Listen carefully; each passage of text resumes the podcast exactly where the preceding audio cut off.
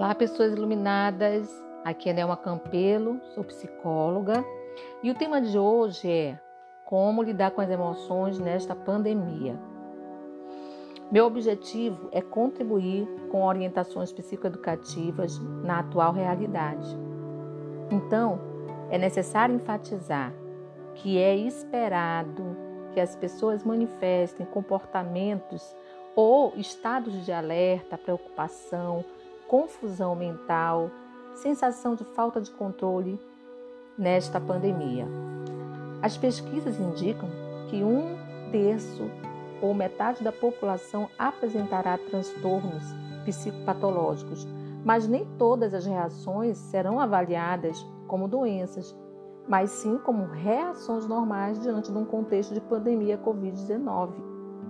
Então, mediante o que foi dito, quais o impacto na saúde da sociedade em geral.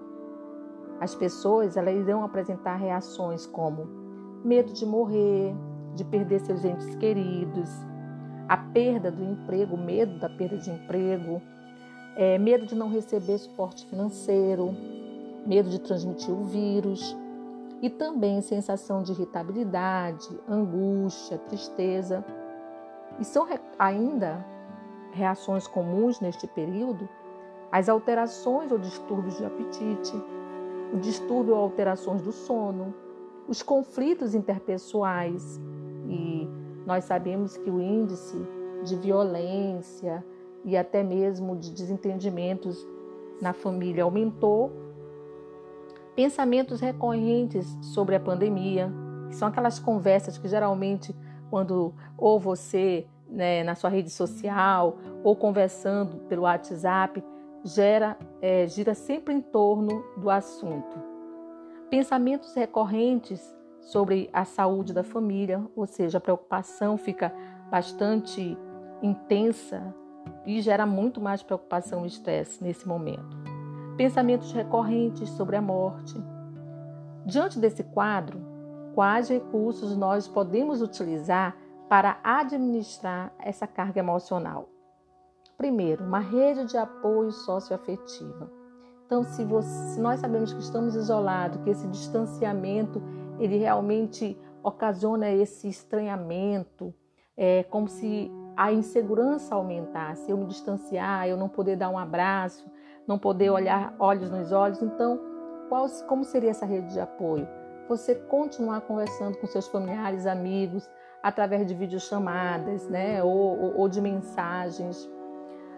Outro ponto importante, buscar informações de fontes seguras, como da Organização Mundial de Saúde, é, o Ministério da Saúde, a Fiocruz e outros órgãos competentes.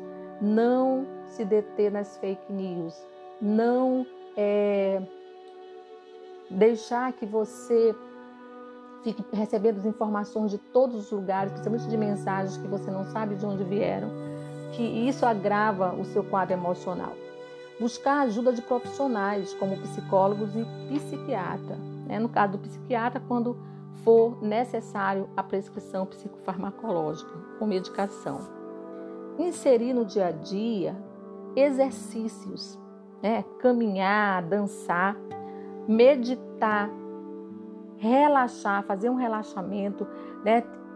Porque imagina o dia a dia, você pensando, você se preocupando quanto a tua mente, o teu corpo, eles ficam tensionados. Então, relaxar, também treinar a sua respiração, que é muito importante, além de outras atividades. E para finalizar, eu quero dizer para vocês que é necessário, é fundamental trabalharmos a nossa resiliência, que é a capacidade de negociar com as nossas frustrações, com as nossas perdas, né? trabalhar a aceitação desse distanciamento, do distanciamento como uma medida de preservação à vida. Vamos pensar assim: eu passo a aceitar esse momento não como algo penoso, como uma punição, mas como uma forma de demonstração de amor à minha vida e à vida de quem amo. E quero dizer para vocês que juntos venceremos, pois juntos somos mais fortes.